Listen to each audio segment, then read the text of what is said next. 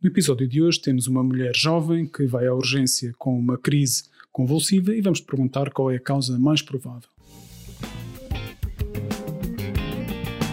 Sejam todos muito bem-vindos ao 96 Segundos, o um podcast de educação médica português em que resolvemos vinhetas clínicas em tempo real. Eu sou o Gil Cunha e comigo está o João Nuno Soares. Aqui no podcast e no nosso site medapprentice.com encorajamos um estudo ativo e social por isso aqui fica a nossa sugestão. Tentem resolver este caso clínico com os vossos amigos antes de nos ouvir. E no final mandem-nos as vossas ideias para medapprenticeportugal.gmail.com Agora vá, chega de conversa e vamos ouvir o caso clínico.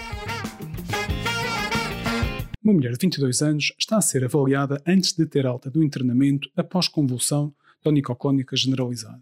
É estudante universitária e estava a caminhar para a sua residência no fim de um dia duro de estudo na biblioteca durante a época de exames, com uma colega, quando perdeu a consciência e teve uma convulsão tónico-clónica generalizada durante dois minutos. Já tem antecedentes de epilepsia controlada com fenitoína, que toma regularmente. Houve um caso de meningite meningocócica recentemente na residência de estudantes, numa colega que está alojada no quarto ao lado do seu e com quem partilha a casa de banho e a cozinha. Mas a doente tem a vacinação em dia e fez um esquema de profilaxia com rifampicina. Também toma um contraceptivo oral combinado, porque tem menometrorragias. Na urgência estava consciente, mas com a desorientação pós-ictal, e notou-se um racho vesicular com base eritematosa junto ao lábio inferior. Será que é um herpes? Bem, estava hemodinamicamente estável e apirética. Realizou TAC cranioencefálica que não evidenciou alterações vasculares ou traumáticas agudas. As análises laboratoriais revelaram uma anemia com hemoglobina de 9, uma doente jovem, leucócitos 9000, plaquetas 200, creatinina e osaturaico bem com 1 e 15 respectivamente, PCR normal 0,5 e os níveis de fenitoína eram aparentemente subterapêuticos, tinha 5 microgramas por mililitro e o intervalo normal é 10 a 20 em doentes tratados. A doente foi internada e no dia seguinte estava já orientada, sem sequelas neurológicas e o doseamento da fenitoína normalizou ao fim de dois dias de administração hospitalar. E o que te perguntamos é qual é a causa mais provável da convulsão nesta doente?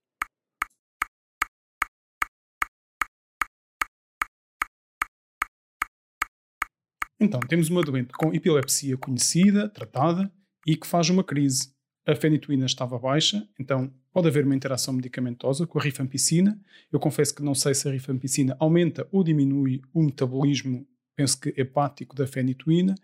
E então temos sempre que pensar noutras causas para a crise. Pode estar a fazer uma privação de sono, por causa da época de exames, ou a fazer estimulantes, ou então a história da meningite, embora não pareça haver clínica. Vamos então ver as hipóteses de resposta. Agora o João Nuno vai nos dizer as hipóteses de resposta. Será a hipótese A, infecção do sistema nervoso central, por exemplo, um, um vírus herpes simplex ou uma meningite bacteriana. Será B, infecção medicamentosa, por exemplo, a rifampicina. Será C, uma neoplasia intracraniana, por exemplo, um astrocitoma, um hemangioblastoma, daqueles que acontecem em idades mais jovens. Uhum. Será D uma intoxicação por droga ilícita, um estimulante, como o Gil uhum. disse? Ou será E a privação de sono, porque ela está cansada da época de exames? Uhum.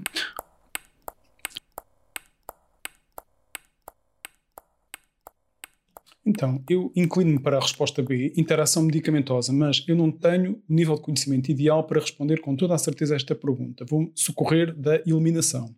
Começo por eliminar neoplasia do sistema nervoso central, porque ataque é normal.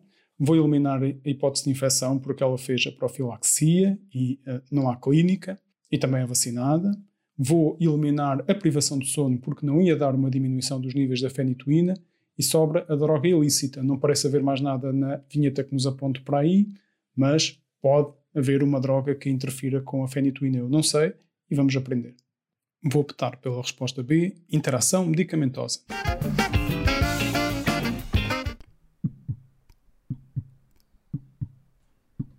João Nuno, qual é a hipótese certa? Para perceber a hipótese certa, o achado mais importante desta vinheta era a dose infraterapêutica da fenitoína, que uhum. coloca esta doente em risco de desenvolver a convulsão por não ter a dose correta que precisa de fenitoína. Uhum. E em segundo lugar, lembrar que a rifampicina é um medicamento com efeitos secundários peculiares. Ela torna as lágrimas e a saliva alaranjados, mas Isso é também, fácil de fixar. Mas também estimula a metabolização de outros medicamentos que têm metabolização hepática pelo citocromo P450.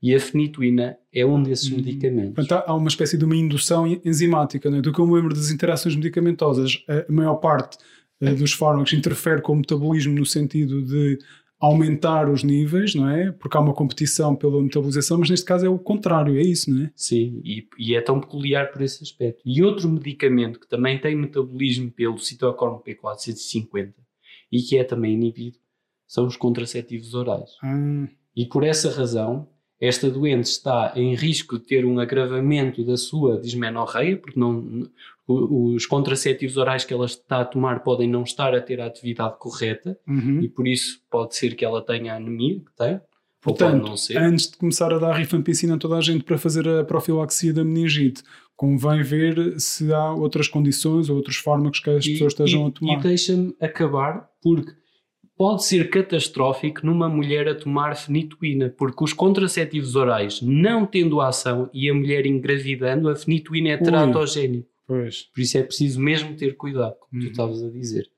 Portanto, O objetivo, a resposta certa a esta pergunta é a hipótese B, a interação medicamentosa, e o objetivo educacional hum, é que a rifampicina aumenta a atividade eh, hepática do citocromo P450 e vai, assim, estimular a metabolização Uhum. de outros medicamentos metabolizados por ele.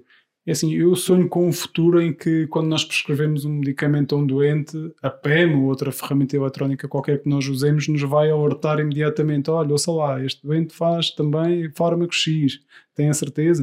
Neste momento ainda não temos esses, esse- essas ferramentas, E- temos que ter E as além coisas na disso, memória. eh, foi um medicamento prescrito por outro profissional e Pois. não pelo que está a ver Daí- esta doente. E isso, daí a importância também de haver um registro unificado, mas nós vamos chegar lá, ainda não estamos, mas no futuro vai ser tudo mais simples. Até lá temos que saber bem e pensar sempre nas interações medicamentosas. E eh, só dizer que às vezes estas perguntas avaliam a nossa compreensão de um conceito ehm, e não propriamente querer saber todos os efeitos secundários dos medicamentos. Uhum. Esta é uma pergunta que ah, não é para o objetivo não é o aluno saber todos os efeitos secundários de todos os medicamentos, mas é saber como é que eles funcionam e saber Uhum. o, o mecanismo dos seus efeitos Sim. secundários. E se uma pessoa conseguir compreender aquele grão de areia que permite ver o mundo, Uhum. então as, ah, as coisas tornam-se mais fáceis. E as perguntas, quando estão bem feitas, também nos permitem chegar à resposta certa através da eliminação, ou seja, que foi um pouco a estratégia que eu usei também para hum, acabar por escolher a, a hipótese da interação medicamentosa, porque havia coisas que eliminavam de forma quase definitiva todas as outras hipóteses. Outra forma de ir lá. Let's take it nice and easy. Obrigado a todos por resolverem connosco este caso. Se gostam do nosso podcast, por favor, subscrevam-no na vossa plataforma favorita. Assim ficam a saber sempre que lançarmos um novo episódio e podem nos ouvir onde vos der mais jeito. E fiquem com mais uma sugestão medapprentice.com.